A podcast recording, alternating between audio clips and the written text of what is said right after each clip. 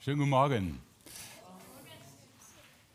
Viele Optionen, Möglichkeiten, Alternativen zu Ewigkeit, zu Jesus, zu Gemeinde, Bibel, Beten, fromm sein, sich zusammenreißen. So viele Möglichkeiten, Spaß zu haben. Das ist nicht so eine Erfindung, die jetzt nur von diesem Team kommt, das dieses tolle Anspiel gemacht hat. Vielen Dank euch. Ähm, davon weiß auch die Bibel. Genauso ist es. Es gibt einfach unfassbar viele Alternativen. Und ich will euch nochmal das Schema zeigen, was wir diese Woche mal angeschaut hatten, wie die Offenbarung aufgebaut ist. Und euch mal ein. Geht's dir gut? Brauchst du Hilfe? Okay.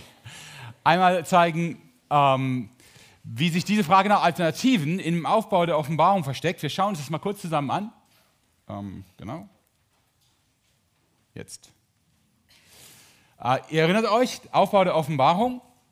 Und ich hatte euch erklärt, mit dieser roten Linie hier in der Mitte, äh, die Offenbarung verbindet zwei Horizonte, gibt eine himmlische Perspektive auf Dinge, die wir dann erst richtig einordnen und verstehen können. Und es verbirgt sich noch eine andere Idee hinter diesem Aufbau. Wir haben angefangen mit dem Lamm, Gott und das Lamm, Jesus Christus, der die Weltgeschichte in, Händen, in den Händen hält, der das Siegel oder die Siegel öffnet, der die Geschichte seit Jesus einläutet und zum Ziel bringt. Ja? Und dann haben wir kurz gestern über den Drachen gesprochen. Eigentlich ist das nur der, sogar der Drache und die beiden Tiere, denn die Wut des Drachen wird sich irgendwann dahin steigern, dass er Herrscher einsetzen wird, die bewusst Christentum zurückdrängen Christen Schwierigkeiten machen und versuchen, sie unter Druck zu bringen, dass sie ihren Glauben absagen. Da, dieser Herrscher nennt die Offenbarung das Tier. Ja? Wir haben hier das Lamm und hier das Tier. Das Lamm ist auch ein Tier. Und die Frage, das haben wir am zweiten Tag miteinander besprochen, die Frage ist, wen willst du anbeten? Das ist die Frage, die die Offenbarung stellt. Für wen entscheidest du dich? Vor wem beugst du dich? Wer ist für dich Autorität, Macht? Auf wen vertraust du? Auf wen baust du? Das Lamm oder das Tier? Das ist die eine Alternative. Und heute sprechen wir über die andere. Die Kapitel 17 und 18 bis in 19 hinein sprechen von einer Frau, deren Job, deren Beruf die Prostitution ist, die Hure Babylon. Komischer Name, Babylon, das ist ja eine Stadt. Und nochmal komisch, weil Babylon, kennt ihr vielleicht, habt ihr schon mal gehört, kommt im Alten Testament vor. Als Johannes die Offenbarung bekommt, gibt es die Stadt Babylon schon nicht mehr. Bis heute übrigens. Das ist irgendein Ort im Irak, wo man heute buddeln kann und Reste vom uralten Babylon findet, aber da existiert schon seit vielen tausend Jahren keine Stadt mehr. Babylon ist mehr ein Name, eine Bezeichnung. Babylon war die Stadt, in der Israel mal versklavt hingebracht wurde, in der sie 70 Jahre als Sklaven gearbeitet haben. Deswegen Hure Babylon, die werden wir uns gleich mal anschauen, und Jerusalem, die in der Offenbarung als Braut bezeichnet wird. Und ihr merkt, hier geht es um die Entscheidung zwischen einem Lamm oder dem Tier. Hier geht es um die Entscheidung zwischen einer Hure oder einer Braut. Deswegen heute Morgen Hure oder Braut. Wofür entscheidest du. Und ich will euch die Hure mal vorstellen, dass wir ein bisschen verstehen, ähm, was das ist, warum die Offenbarung davon spricht. Offenbarung 17, Vers 4. Die Frau selbst war in purpur und scharlachroter Seide gekleidet und alles an ihr glitzerte von Gold, Edelsteinen und Perlen. Sie hielt einen goldenen Becher in der Hand, der überquoll von den Abscheulichkeiten ihrer Götzenverehrung und vom widerlichen Schmutz ihrer Unmoral. Ein geheimnisvoller Name stand auf ihrer Stirn, Babylon die Mächtige, die Mutter aller Huren und die Urheberin aller Abscheulichkeiten auf der Erde. Hier geht es gerade nicht darum, Frauen zu diskriminieren oder sich über den Beruf Prostitution lustig zu machen. Es geht um das, was Prostitution ist, was Hurerei ist. Es ist der billige, der hässliche, der schmutzige Weg, Sex zu haben ohne Beziehung. Ja? Es ist für die Männer, die untenrum keine Beherrschung haben, die so unter Druck stehen, dass sie meinen, sie müssten sich das mit 50 Euro für eine halbe Stunde erkaufen, Viertelstunde erkaufen, diesen Druck loszuwerden. Es ist die einfachste Art und Weise, Sex zu haben, ohne irgendeine Verbindlichkeit, irgendeine Verantwortung, irgendein Gefühl von, ich liebe einen Menschen und ich bin für einen Menschen da. Das ist Hurerei. Ja? Ich schäme mich dafür, dass Deutschland eine der internationalen Drehscheiben für Sexsklaverei, für Menschenhandel und für Prostitution ist. Das ist bei uns deswegen so, weil unsere Gesetze ziemlich lasch sind an der Stelle und weil wir in der Mitte von Europa liegen. Das Geld, was hier in diesem Land mit Prostitution verdient wird, ist milliardenfach. Ich glaube 4,6 Milliarden Umsatz. Ganz wichtige Einnahmequelle von Steuern her für den Staat. Ja. Das ist Hurerei in Deutschland. Hurerei ist die Abkürzung, ist der schnelle Weg, die schnelle Befriedigung, der schnelle Spaß, der schnelle mein Gefühl switchen. Ja? Es ist das nicht warten können, nicht Verantwortung übernehmen, nicht bereit sein, sich auf irgendwas einzulassen. Es muss billig, billig, billig sein und so schnell und so kurz wie möglich. Das ist Hurerei. Hure Babylon, so stellt hier die Offenbarung eine Frau vor, die aber viel mehr ist als nur ein Bild für Prostitution. Sie wird vorgestellt als gekleidet mit kostbaren Gewändern mit Purpur, Scharlach, Gold, Edelsteinen, Perlen. Das heißt, sie ist Symbol für Verführung, so heißt es in 17 Vers 2. Die Hure, deren Liebhaber die Mächtigen der ganzen Erde waren und die mit dem Wein ihrer Unmoral die ganze Menschheit betrunken gemacht hat. Also diese Hure ist jetzt mehr als nur billiger Sex. Diese Hure ist überhaupt die Verführung, Dinge schnell, unmoralisch und möglichst auf Spaßebene abzuwickeln, damit wir schnell unseren Vorteil haben, ohne Rücksicht auf Verluste. Es heißt hier, dass sie hurt mit den ganzen Königen der Erde. Also es ist ein System von Abkürzungen und schnellen Spaß und Unmoral, das weltweit verbreitet ist. Die Hure ist nicht nur eine Frau, sie ist eine Stadt, sie ist ein System, ein politisches System oder ein wirtschaftliches System, das die ganze Welt verführt. Weiß nicht, was man sich darunter vorstellen kann, aber ich nenne nur mal ein Beispiel. Wir schreiben unterbrochen Artikel über die IS und es ist richtig so. Die IS, die in ihrer Zeit der Herrschaft, jetzt kommt sie ja langsam zu Ende, in Irak und Syrien, die massenweise Menschen hingerichtet geköpft hat. Ja. Gleichzeitig sind wir einer der wichtigsten Handelspartner und Waffenexporteure für einen Staat wie Saudi-Arabien, der pro Jahr deutlich mehr Menschen köpft, als die IS getan hat. Ja. Da kennen wir dann keine Moral. Warum? Weil es um Geld geht. Wir verkaufen unsere Seele. Deutschland verkauft seine Seele um des Geldes willen. Und da sind wir nicht die Einzigen. Das ist weltweit System. Wir gehen über Leichen. Und damit wir das nicht sehen, passiert das irgendwo in anderen Ländern. Das interessiert uns nicht. Wir haben hier unseren Vorteil und dort fließt Blut in Massen. Hurerei, so nennt das die Bibel. Billig. Billig einkaufen billig Spaß haben, billig seinen Vorteil suchen, ohne Beziehung, ohne Verantwortung, ohne den Gedanken an andere. Die Könige der Erde, heißt es in Offenbarung 17, Vers 18, werden von ihr beherrscht. Sie regiert die ganze Erde. Sie ist das System, das die ganze Erde durchzieht. Sie ist reich durch Welthandel. In 18, äh, Vers 12 bis 17 äh, werden die Dinge aufgezählt, die in ihr gehandelt werden. Ich fange nur mal an, weil das ist eine riesenlange Liste, aber das ist quasi alles, was damals wertvoll war und was Leute gerne haben wollten. Gold, Silber, Edelsteine, Perlen, feines Leinen, Seide, scharlachrote Stoffe, Sandelholz, Schnitzereien aus Elfenbein, Gegenstände aus Edelholz, Bronze, Eisen und Marmor, Zimt, Kardamom, Duftstoffe, Salböl, Weihrauch, Wein, Olivenöl, Feinmehl, Weizen und so weiter.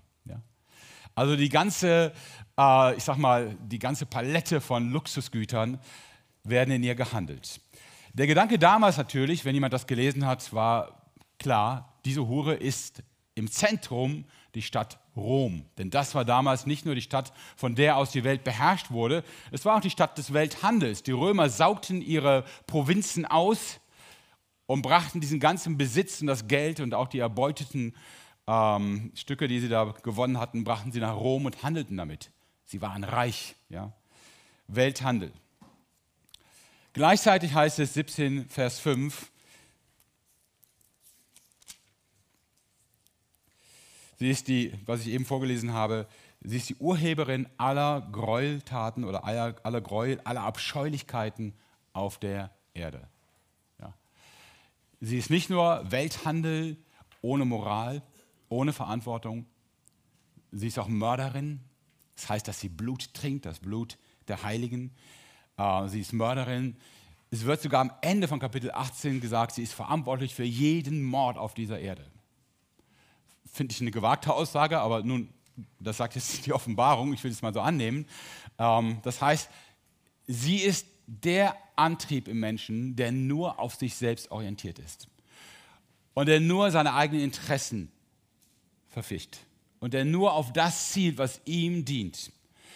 Das heißt, die Hure ist mehr als nur ein Bild für die Stadt Rom, mehr als eine Stadt, mehr als ein System. Die Hure ist die Versuchung für dich, dass du nur für dich lebst, dass deine Ziele nur auf dich orientiert sind, dass deine Perspektive nicht Ewigkeit ist, sondern wie kriege ich ein gutes Leben hin? Wie kriege ich ein Häuschen mit Garten und Swimmingpool, ein gutes Auto, einen guten Job und so weiter hin? Wie kriege ich es hin, dass ich glücklich, glücklich, glücklich, glücklich bin? Ohne jemals zu fragen, für wen bin ich denn verantwortlich, dass ich ihn glücklich mache? Das ist Hurerei im Kern. Ja? Ein Leben, das auf mich selbst orientiert ist. Ein Leben für meinen Spaß, meinen Vorteil, meine Ziele. Das ist also das, was die Hure hier darstellt. Und wie gesagt, es endet in Tod und Mord. Die, sie wird vorgestellt, die Frau. Und dann heißt es in 18, Vers 4, ich hörte eine Stimme wie aus dem Himmel, die rief, mein Volk, geh hinaus aus Babylon, verlass die Stadt, damit du nicht in ihre Sünden verstrickt wirst und damit die Plagen, die über sie hereinbrechen, nicht auch dich treffen. Es gibt eine Reihe von Dingen in eurem Leben und in meinem Leben, mit denen werden wir nur fertig, wenn wir rausgehen und wenn wir sie lassen. Ja? Ich weiß nicht, wo du drin hängst. Hier steht ja, dass die Hure alle Welt betrunken, besoffen macht. Ich weiß nicht, woran du hängst. Vielleicht hängst du an Alkohol oder an Marihuana. Ja, vielleicht hängst du an Serien. Ich habe die Tage mal bei Amazon reingeguckt. Mein Sohn hat einen Prime-Zugang, den er mit mir teilt. Und ich dachte, schöner Film. Ach nee, ist eine Serie. Aber der Film sieht interessant aus, ist auch eine Serie. Und dann habe ich so durchgescrollt. Ich dachte, gibt's doch nicht. Also, sorry, in meiner Kindheit fing Fernsehen nachmittags um 17 Uhr an und endete abends um 12. Dann kam ein Testbild für den Rest der Nacht und den nächsten Tag, ja. Mehr nicht. Und es gab drei Programme, davon waren zwei langweilig. Und manchmal auch drei. Das ist nicht einfach heute, ja. Die Hure macht besoffen, sie benebelt deinen Verstand, sie zieht dich rein, sie will Abhängigkeit. Sie will nicht, dass du klar denkst und klare Entscheidungen triffst. Sie will, dass du benebelt bist, dass du nicht mehr verstehst, um was es eigentlich geht. Sie will die Perspektive Ewigkeit nicht.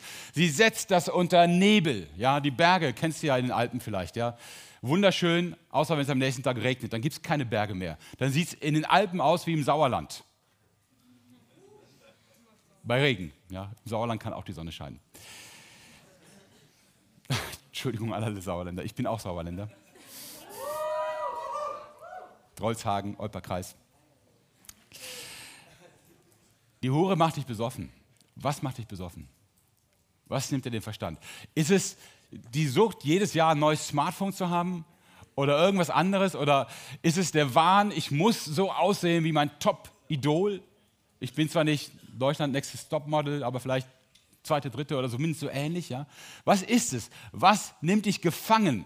Was bindet dich? Was macht dein Denken, dein klares Denken trübe, stumpf? Die Hure ist ein Symbol für das, was uns versucht, alles zu nehmen, was Gott uns verspricht. Ja, es ist der Bus, der sagt, ihr spinnt doch, wenn ihr wartet. Nehmt euch jetzt, was ihr kriegen könnt. Vielleicht kommt der Bus nie. Die Hure ist die Aufforderung, nicht zu warten. Hol dir schnell, was du willst, schnell, was du brauchst. Und die Bibel sagt hier, geht raus. Wer mit Serienabhängigkeit nicht fertig wird, da kenne ich nur ein gutes Mittel, das ist, schaff den Fernseher ab. Kündige die WLAN-Verbindung. Oh, jetzt wird's hart. Ne? Boah. Uli, das kannst du nicht gesagt haben. Weißt du, um was du bittest? ja, ich weiß es. Ich hoffe ja sehr, dass das keinen von euch betrifft. Ich weiß es nicht. Ich habe das nicht gesagt, weil ich weiß, dass jemand drin hängt. Ich weiß nur, wie es passiert. Ja? Ich kenne auch meine Abhängigkeiten. Und ich weiß, um welche Dinge ich einen großen, großen Bogen machen muss. Hier geht es nicht nur um kleine Justierungen im Lebensstil, hier geht es bei der Hure geht es um das Leben überhaupt. Und wenn du das Gefühl hast, hier auf dem Movecamp schaffe ich das alles noch, aber im Alltag stürze ich ab, weil ich mit den Versuchungen nicht fertig werde, dann, ich sag mal wie Paulus, dann flieh der Versuchung. Es geht um dein Leben, ja.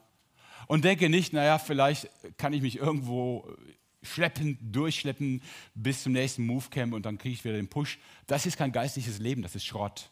Also das Movecamp ist super, aber das Leben dazwischen ist Schrott, ja. So hat Jesus das nicht gemeint. Es geht darum, dass du lebst und zwar voll Freude, mit einer Fülle von, ja, ich sag mal, von Sinn, von auch Spaß. Das ist Gottes Gedanke, ja, von Fröhlichkeit.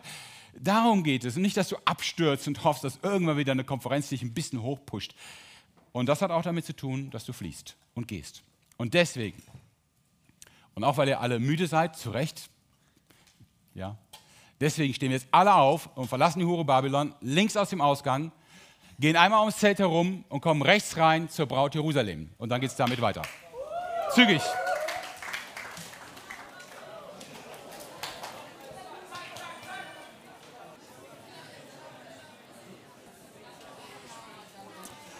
Okay, herzlich willkommen zurück in der Braut Jerusalem, also in der Stadt Jerusalem.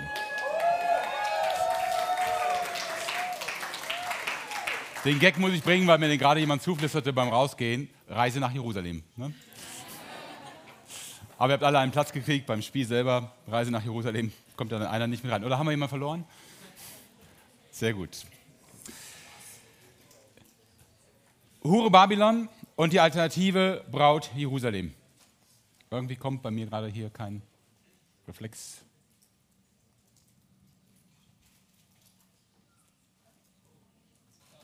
Ah ja, danke. Alles klar.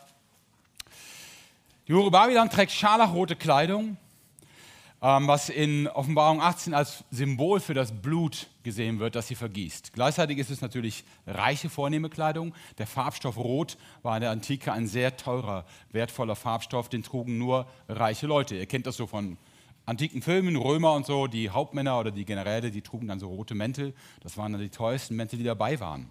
Die Braut Jerusalem, heißt es in 19 Vers 8, bekommt im Zuge ihrer Hochzeitsvorbereitungen ein Gewand, ich lese mal vor. Sie durfte sich in reines, strahlenweißes Leinen kleiden. Das weiße Leinen stellt das Gute dar, das die getan haben, die zu Gottes heiligem Volk gehören und sich nach Gottes Willen richten. Sie bekommt ein weißes Gewand und das sind die guten Taten, die gerechten Taten, die sie getan haben. Leute, das hier ist nicht einfach nur irgendeine Durchhaltestrecke, bis wir dann mal Jesus sehen. Das hier ist Vorbereitung auf eine Hochzeit und ihr seid die Braut. Die Frauen freuen sich, die Männer überlegen gerade. Ich weiß, das fühlt sich komisch an für Männer, wenn man sagt, du bist die Braut. Ähm, aber damit musst du leben. Die Bibel ist nicht nur für Männer geschrieben. Amen, die Frauen? Das ist Vorbereitung auf eine Hochzeit. Und jetzt mal an alle, die geheiratet haben, ja? ich weiß nicht, wie das bei euch war. Bei, meine Frau ist echt praktisch orientiert, ihr habt sie ja kennengelernt und äh, auch sehr, sehr bescheiden, aber es kostet schon ein bisschen Zeit, sein Brautkleid auszusuchen, nicht wahr? Und wir Männer, wir haben immer den gleichen blöden Gedanken. Die anderen Männer nicht, die sind viel besser als ich, aber die Männer, die ich sonst so kenne, die nicht hier im Raum sind, den gleichen blöden Gedanken. Also für einen einzigen Tag so viel Geld.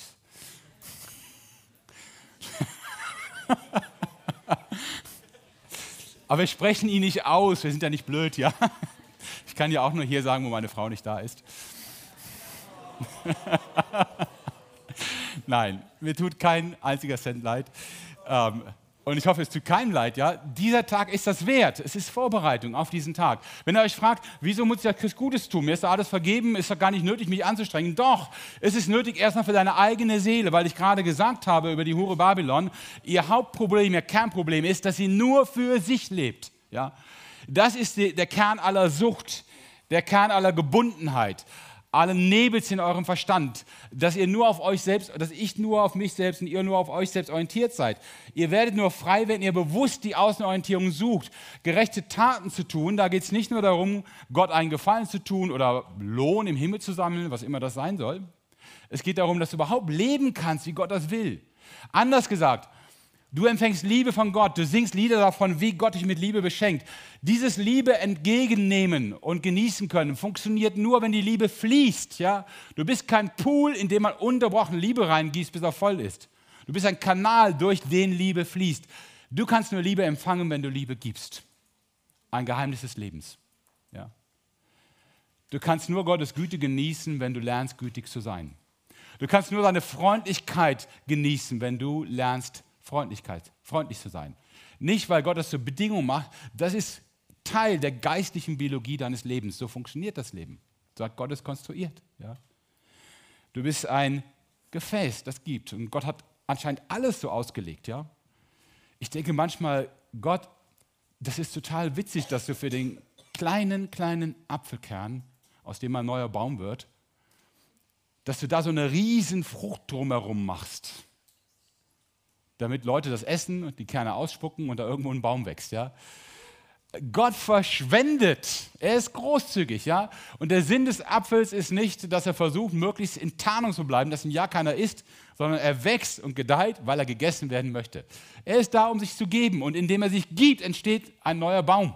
Es entsteht ein neues Leben. Ich, nur als kleine Andeutung, wie Gott das in das gesamte Leben hineingewoben hat, diese Idee von Empfangen und Geben. Ja. Und das wird das Brautkleid. Ja. Die Frauen wissen, wovon ich spreche. Schön aussehen am Tag der Hochzeit. Maximal schön, ja. Deinem Mann müssen, wenn du reinkommst in den Gottesdienst, die Tränen kommen, ja. Und sagen, nein, das gibt es ja gar nicht. Wahnsinn. Genau das ist der Effekt, auf den wir zielen, ja. Und auf den Effekt zielen wir auch bei Jesus. Dass Jesus uns sieht und sagt, wow, ja. boah, Hammer. Gut, dass wir auf diese Hochzeit gewartet haben. Die gerechten Taten der Heiligen. Du kannst nur leben, wenn du bewusst dich nach außen orientierst. Ja. Und das ist auch ein Weg, mit der Selbstsucht und Selbstbezogenheit fertig zu werden. Du kannst da eine Stunde darüber beten, Herr, ich bin selbstbezogen, wie kann ich frei werden? Oder auch zwei Stunden oder auch drei Stunden. Aber vielleicht betest du einfach nur mal zwei Minuten dafür und dann stehst du auf und besuchst deine alte Nachbarin und trinkst mit ihr einen Kaffee. In dem Fall sage ich, hör mit dem Beten auf und tu endlich eine gerechte Tat. Ja, und handle. Und geh los und werd endlich aktiv. Komm aus dem Pushen. Ja. Und bastel an deinem Hochzeitskleid. Ja, bereite dich vor auf eine Hochzeit. Bereite dich vor auf eine Begegnung mit Jesus. Ich sage es mal auf männliche Art und Weise, weil ich mir das auch nicht so vorstellen kann, ein Hochzeitskleid zu tragen. Will ich mir auch gar nicht vorstellen. Ähm, aber was ich mir vorstellen kann, ich hoffe, dass ihr jetzt eh nicht dabei seid, euch das vorzustellen, das ist ja ganz blöd. Was ich mir vorstellen kann, ist, und was, ich, was mir hilft, ist, ähm, ich würde gern, wenn ich Jesus sehe, wenigstens hören, okay, Uli, das war gar nicht so schlecht. Ganz gut gemacht. Ja, komm rein. Schön, dass du da bist. Und ein Lächeln auf dem Gesicht von Jesus sehen, das wäre es mir wert, ganz viel einzusetzen hier. Ein Lächeln auf dem Gesicht von Jesus. Dass er sagt, Uli, schön dich zu sehen. Schön, dass du da bist. Und dafür bin ich auch bereit zu investieren. Gerechte Taten, gute Taten. Zweitens,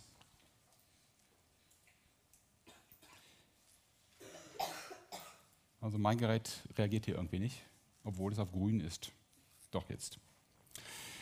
Diese Braut Jerusalem trägt Schmuck nicht als Kleidung wie die Hure, die natürlich toll geschmückt ist, damit sie toll aussieht, sondern sie besteht aus Schmuck. 21 Vers 11 bis 21. Ich lese nur mal Ausschnitte. Gottes Herrlichkeit erfüllte die Stadt, sodass sie wie ein überaus kostbarer Edelstein leuchtete. Sie funkelte wie ein Diamant.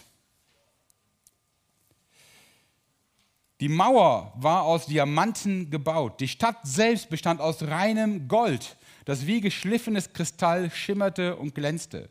Verschiedenartigste kostbare Steine gaben auch dem Fundament der Mauer ein prachtvolles Aussehen. Und da werden die ganzen Steine aufgezählt. Und der Hammer ist, die zwölf Stadttore bestanden aus zwölf Perlen. Jedes Tor war aus einer einzigen Perle geformt. Ein Stadttor aus einer Perle. Überleg mal, wie groß die Muschel ist. Und überleg mal, was ihr macht, wenn ihr beim Tauchen aus Versehen so einer Muschel begegnet. Ja.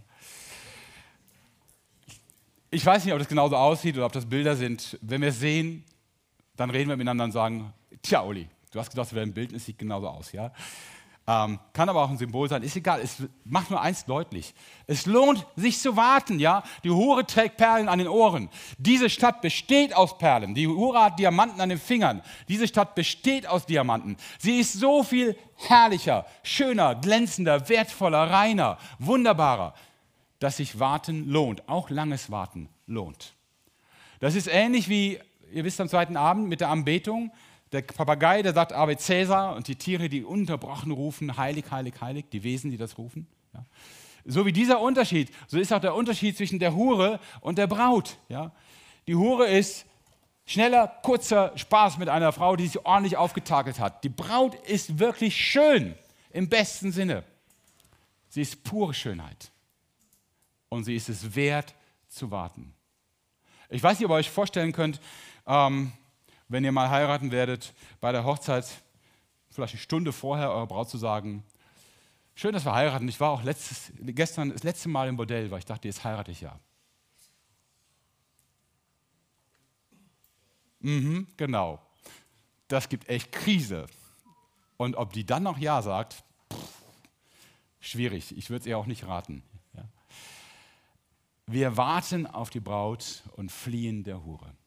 Wir wollen nicht in den Dingen dieser Welt verloren gehen, in den Süchten dieser Welt, in dem, was uns gefangen hält, in dem, was uns benebelt. Wir wollen auch nicht in der Sünde untergehen. Wir möchten auf die Braut warten. Und wir möchten es auch zeigen, dass uns das das wert ist. Ja? Jesus ist es wert, dass wir auf ihn warten. Und ihr werdet staunen, es wird noch viel herrlicher sein als das, was ich so mühselig hier versuche zu beschreiben. Die Hure verführt die Nationen, die Braut, heißt es, die Stadt hat Flüsse, die aus ihrer, aus ihrer Stadt entspringen und durch die Stadt führen. An den beiden Ufern des Stroms, 22 Vers 2, der Flüsse, wächst der Baum des Lebens. Zwölfmal im Jahr trägt er Früchte, sodass er jeden Monat abgeerntet werden kann.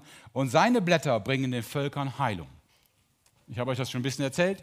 Wir Deutschen bringen auch eine Menge tolle Ideen, tolle Autos. Wir bringen aber auch Waffen in die Welt. Wir bringen auch Huren in die Welt und so weiter. Ja? Diese Stadt bringt Heilung für die Nationen. Sie ist für andere da und das ist ihre Schönheit und ihr Glück und ihr strahlender Glanz.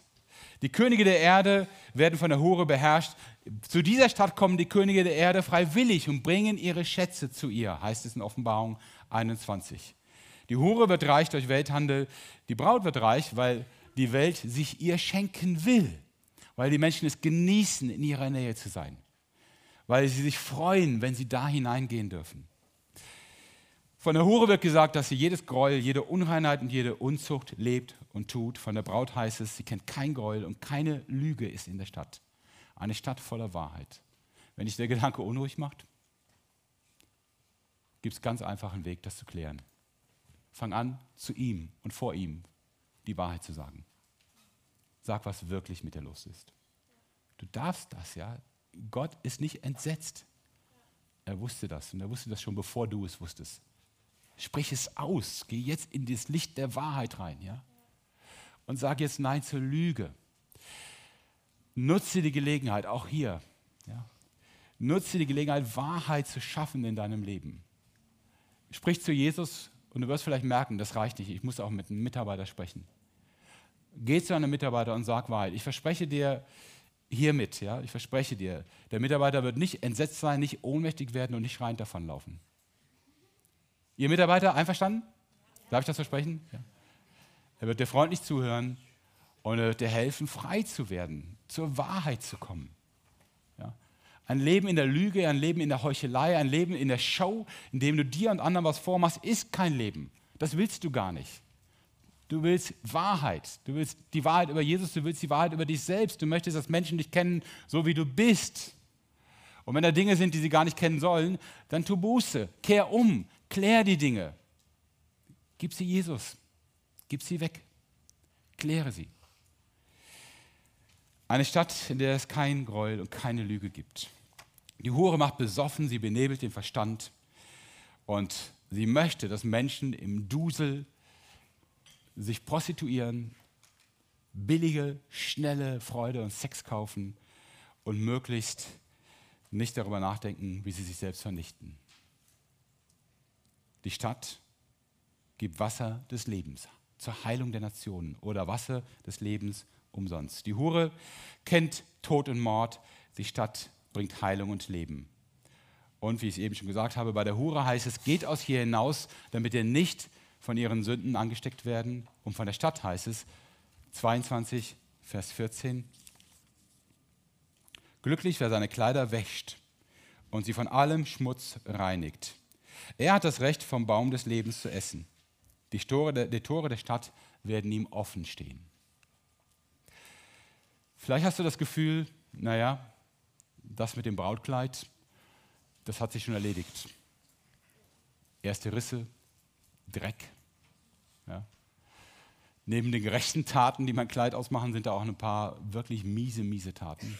Worte, Dinge, die ich anderen vielleicht in Gedanken gewünscht habe, böse Dinge oder auch getan oder gesagt habe. Reinige deine Kleidung. Also Jesus sorgt nicht nur dafür, dass du durch gerechte Taten gut aussiehst, wenn du ihm begegnest. Er gibt dir auch vorher den Tipp und sagt, hör mal, komm doch mal vorbei, ich habe eine gute Wäscherei. Und wir kriegen das hin. Und danach siehst du nichts mehr von dem ganzen Dreck. Glücklich, wer seine Kleider wäscht und sie von allem Schmutz reinigt. Meine Güte, lauf doch nicht mit schmutzigen Klamotten rum, wenn da eine Wäscherei ist, die sagt, wir regeln das für dich. Ja? Und zwar kostenlos. Du musst nur endlich mal zugeben, wenn du in den Spiegel guckst, das ist nicht das Muster, das ist der Dreck. Ja? Und dann das Kleid hergeben und sagen, komm, ich will wieder sauber werden. Wenn du denkst, ich habe jetzt schon so viele Jahre, Monate, Tage oder wie viel Zeit auch immer, ich habe schon so viel verbockt. Nein, es ist nicht zu spät. Es reicht, du kannst es jetzt klären. Reinige. Lass es reinigen von Jesus. Er wäscht dich rein in seinem Blut. Ihr habt das bestimmt schon mal irgendwo gehört. Ja? Komisch, dass man mit Blut irgendwas waschen kann. Ähm, wenn ich mit Blut waschen würde, würde alles rot werden. Nicht bei Jesus. Er wäscht weg, was dir im Moment Not macht, womit du nicht klarkommst, wofür du dich schämst. Er wäscht deine Scham weg. Ja, deine Scham über die Taten, die dir leid tun, an die du noch nicht mal denken magst. Lass ihn bitte machen. Ja, tu dir das nicht an. Meine Bitte ist, ist ja meine letzte Predigt heute, geh nicht mit dreckigen Kleidern weg vom Movecamp. Ja, das ist eine Bitte, wie soll man die erfüllen? Ne? ich meine nicht die Kleider, die jetzt hier auf dem Movecamp schmutzig geworden sind. Ja? Ich meine euer Herz. Geh nicht schmutzig hier weg. Ja, warum solltest du das tun? Ja, wenn Jesus dich so sehr einlädt. Ich sagte ja schon, der Gedanke mit Hochzeit, hm, ungewöhnlich. Für mich als Mann meine ich jetzt, mich als Braut zu fühlen. Und ihr habt vielleicht ein bisschen gemerkt, dieses Bild von der Braut ist so ein bisschen vielschichtig. Ist eine Stadt, ist eine Frau, das sind wir, aber gleichzeitig ist es ein Ort, wo wir wohnen werden, wo wir sind. Ähm, er ist hochsymbolisch aufgeladen. Ähm, die Zahl 12 in der Offenbarung ist immer eine Zahl für das Volk Gottes. Und diese Stadt ist 12.000 mal 12.000 mal 12.000 Stadien groß, wie ein Würfel. Ja. Ohnehin unvorstellbar hier auf der Erde. Die wird auf einer neuen Erde sein. Ähm, 12 mal 12 mal 12.000 Stadien heißt, die hat 2.200 Kilometer Kantenlänge. Ja. Wenn die hier auf der Erde wäre, würdest du irgendwo oberhalb der Stratosphäre dein Zimmer haben, wenn du ganz oben wohnst. Wäre schwierig, ne? Und die Erde würde eiern und aus der Umlaufbahn kommen. Ähm, ginge gar nicht, ja. Die zwölf ist natürlich Bild dafür, das ist die Gemeinde. Wie der Himmel jetzt aussieht, ob er genau wie die Stadt aussieht oder noch mehr, ähm, ob es noch ganz anders ist, darum geht es hier nicht. Es geht vor allen Dingen darum, es lohnt sich zu warten. Das ist, was die Offenbarung will. Warte. Ja? Nimm nicht die Abkürzung. Nimm nicht die schnelle Befriedigung, nimm nicht den schnellen Spaß, den schnellen Einkauf, den schnellen Film. Guck dir nicht die Dinge an, die jetzt schnell dir Entspannung schaffen, sondern überlege immer bei dem, was du tust. Ist es gut? Ist es gut für mich und ist es gut für andere? Entscheide dich nicht dafür, dein Leben für dich zu leben, auf dich bezogen zu leben, auf deine Ziele, deine Visionen. Frage Gott, was ist dran? Wie kann ich leben? Du machst keinen Fehler, wenn du entscheidest, für Gott und für Menschen da zu sein. Du wirst feststellen, das macht dich nicht arm, das macht dich reich. Auch wenn es vielleicht nicht in Banknoten auf dem Konto sich ausdrückt. Aber es drückt sich in deiner Seele aus, in deinem Herzen. Du gewinnst Liebe, wenn du Liebe verschenkst. Ein kluger Mann sagte mal, Liebe ist das Einzige, was sich vermehrt, wenn man es weggibt. Ja? Und ich ergänze es mal, ist auch das Einzige, was schrumpft, wenn man es nur für sich behält. Du kannst nur gewinnen, nur reicher werden wenn du aufhörst, für dich selbst zu leben. Und wenn du fragst, was ist dran? Wie kann ich als Braut leben? Wie kann ich so bei meiner Hochzeit dastehen, dass Jesus lächelt? Wie kann ich es schaffen, ein Leben zu leben, das mir nicht in 30, 40 Jahren leid tut, wo ich denke, was für verpasste Chancen. Ich kenne so ein ganz schreckliches Bild aus der Weihnachtsgeschichte von Charles Dickens. Ich weiß nicht, ob ihr die schon mal gesehen habt. Scrooge, sagt euch das was? Ah, manche kennen ihn, ne? den Geizhals, der nochmal eine letzte Chance bekommt. Und er sieht in seinen Träumen, sieht er Geister von verstorbenen Kollegen, die auch geizig waren, nur für sich selbst gelebt haben, ohne Rücksicht auf Verluste. Und diese Geister haben ihre Geldkassetten als Ketten an ihren Füßen und Händen und schweben durch die Luft und sie alle haben nur einen einzigen Wunsch. Sie seufzen und stöhnen und sagen, wir möchten nur eine einzige Chance haben, irgendjemandem etwas Gutes zu tun die Chance, die wir im Leben nicht genutzt haben. Als Geister schreien sie danach, gib uns bitte die Gnade, etwas Gutes zu tun. Paulus sagt, das Einzige, was bleibt in die Ewigkeit hinein, ist Liebe. Und ich will es mal ergänzen, das Einzige, was von dem bleibt, was ihr lebt und tut und seid, das sind nicht eure Handys, nicht eure Konten, nicht eure Häuser, nicht eure Familie, nicht eure Karriere, nicht eure Erfolge. Das Einzige, was bleibt, sind die Taten, die aus Liebe geschehen sind. Und ihr werdet einmal vor Jesus stehen und für jeden Augenblick dankbar sein, wo ihr die Chance hattet, Liebe zu üben und sie genutzt habt. Lebt nicht für euch selbst. Die Offenbarung, ihr merkt es, ist ein Buch, das nicht nur über Mission spricht, über die Frage, wie Gott mit der Welt umgeht und warum er das tut und warum er sich danach sehnt, dass die Welt auch hinhört und Buße tut. Es ist auch ein Buch, das uns selber missionarisch das Evangelium anbietet, die Offenbarung lädt uns ein, Schritte zu tun. Und ich möchte euch dazu einen Vers vorlesen aus Offenbarung 22, Vers 17, also fast das Ende der Offenbarung. Offenbarung 22, Vers 17, da steht, der Geist Gottes und die Braut rufen, komm. Und wer diesen Ruf hört, soll ebenfalls sagen, komm. Wer Durst hat, der komme. Wer will, der trinke vom Wasser des Lebens, er bekommt es umsonst. Ich weiß nicht, was für Gefühle ihr bei der Offenbarung hattet. Anstrengend, belastend, fordernd, vielleicht. Nein, das ist ein falsches Gefühl. Am Ende sagt der Geist, der Heilige Geist, zusammen mit der Gemeinde, wir sagen das weiter, sag, komm und trinke. Es kostet dich keinen Cent. Alles, was du für dein Leben brauchst und noch viel mehr, als du dir vorstellen kannst, all das kriegst du nur als Geschenk.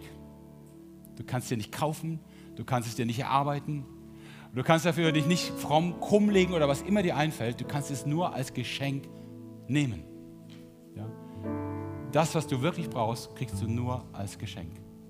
Nur umsonst. Und ich möchte euch jetzt einladen das symbolisch zu tun. Das, was ihr da seht hier drumherum, ist nicht das Wasser des Lebens. Ja, nur ein Symbol dafür. Ja, so wie beim Abendmahl Brot und Wein nicht Jesus ist, aber ein Symbol für Jesus. Ja. Das ist nicht das Wasser des Lebens, aber ein Symbol dafür. Und ich möchte euch einladen, dass ihr kommt, einen Becher nehmt, Ich denke, wir haben genug für alle. Einen Becher nehmt, ihr dreht euch zum Kreuz, ihr haltet den Becher hoch und sagt, danke Jesus für das Wasser des Lebens. Ich höre deine Botschaft und ich will mich auf die Hochzeit vorbereiten. Ich will dich lächeln sehen. Ja? Ich lade euch ein, wenn ihr sagt, ich muss die nächsten beiden Tage noch nutzen, um ein Gespräch zu führen. Ich muss noch frei werden. Ich habe noch Dreck, den ich sehe. Ich sehe ihn ganz genau. Ich versuche ihn zu ignorieren, aber er ärgert mich. Er nervt mich und er belastet mein Leben. Ich will diesen Dreck loswerden. Ich will in die Wäscherei.